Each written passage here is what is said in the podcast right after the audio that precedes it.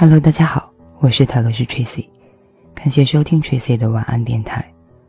碎片化的各种信息，无需照单全收的各种观点，挑选你觉得有用的收听。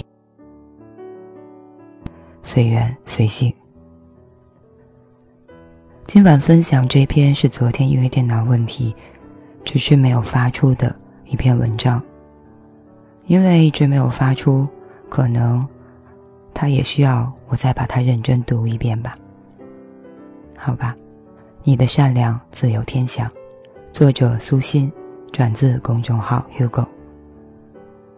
今年夏天，我和 G 总去青岛开会，经过一个收费站时，前面的车很多，我们的车子缓慢的行驶。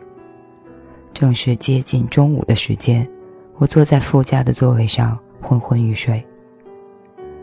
车外有人敲窗，司机小王按下玻璃问：“干嘛？”那是一位六七十岁的老伯，肩上背着一个袋子，手里举着两袋小枣，问：“师傅买枣吗？可甜呢。”小王不耐烦地说：“不买，你们这枣都是捂熟的，根本不甜。”边说边升起玻璃。车外那位老伯还在猫着腰说着什么，一脸恳切的神情。坐在后边的 G 总按下玻璃，问：“怎么卖呀？”老伯赶紧回答：“十块钱三袋。”G 总递过去十块钱，老伯兴高采烈的拿出三袋枣，递进车来。我们继续赶路。小王边开车边埋怨。曲总，你不知道，现在还不是枣成熟的季节，看着红，其实都是他们误的，一点都不甜。我上过当。曲总笑呵呵地说：“啊，没事儿，吃不吃无所谓。他那么大年纪了，在大太阳底下低声下气的做点小买卖不容易，咱们就当做件好事儿吧。十块钱也买不了什么。”小王不再说话。我对剧总的敬意又增加了一分。我见过他在工作中杀伐决断的一面，也见过他慈悲柔软的一面。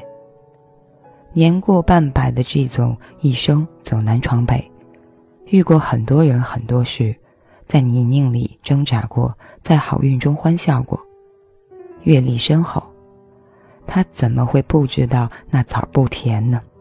只是愿意给予那份善意罢了。G 总的老朋友曾经跟我讲过他的一件事：十多年前，G 总出差，在路上遭遇了车祸，车都被撞得报废了，人却毫发无损。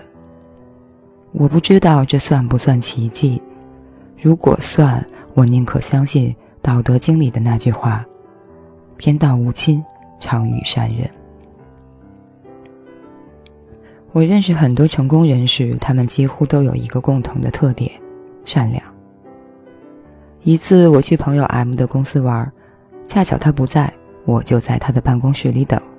他的秘书给我倒了一杯茶，和我聊起天来。我问他在这干了几年，他说有六七年了，是大学毕业后的第一份工作，也应该是最后一份。看着我一脸疑惑，他解释道：“我们老板人特别好。”我愿意跟着他干一辈子。秘书说，M 每年都默默的资助几个贫困的大学生，从不张扬。他帮助过很多有困难的人，里面也有他的员工，但他做过的好事自己都绝口不提，很少有人知道。秘书一脸敬仰地说：“我们是食品类公司，竞争很激烈。”很多同行都越干越小，我们的产值利润却每年都递增，公司一直稳稳当当的壮大。肖伯纳说过：“善良与品德兼备，犹如宝石置于金属，两者互为衬托，以增光彩。”我的朋友 M 人好心善，他的员工愿意跟着这样的老板用心干。自然能够生产出好的产品，销售也会好，这是个良性循环，其实很正常。要花费金钱和时间，有时一个善意的微笑也会换来意外的惊喜。我刚上班的那年，单位招来一个烧锅炉的临时工，二十七八岁吧，因为听力有问题，托了人情才找了这份三班倒的工作。他在人力科办过手续后，我带他去岗位上班。平时我们在工作上并没有交集，偶尔遇到，我会主动的对他点头微笑，他也会腼腆的冲我笑。有一次，我主动和他打招呼，被我们一个科室的同事看到，他觉得奇怪，说：“你怎么还和他打招呼呀？”我明白他的意思，和一个锅炉工大可不必如此客气，应该把这份热情留给有用的人。而我至今也没学会那份世故。在一个周末，我和同学骑车去城外玩。车胎竟然被什么东西扎破了，我们只好推着单车步行，心情坏到了极点。那位烧锅炉的同事，他家住在城郊，好路过这里碰到了我们。他跳下车，手脚麻利地从包里拿出工具，帮我补好了车胎。我问他怎么还随身带着这些工具呀？他说：“这条路上经常有乱七八糟的东西会扎到轮胎，他就准备了这个。”他低头帮我补的时候，脸上的汗水一滴一滴的淌下来。那一刻，他在我眼里的形象就是一个大英雄。我暗暗的为自己那个微笑庆幸。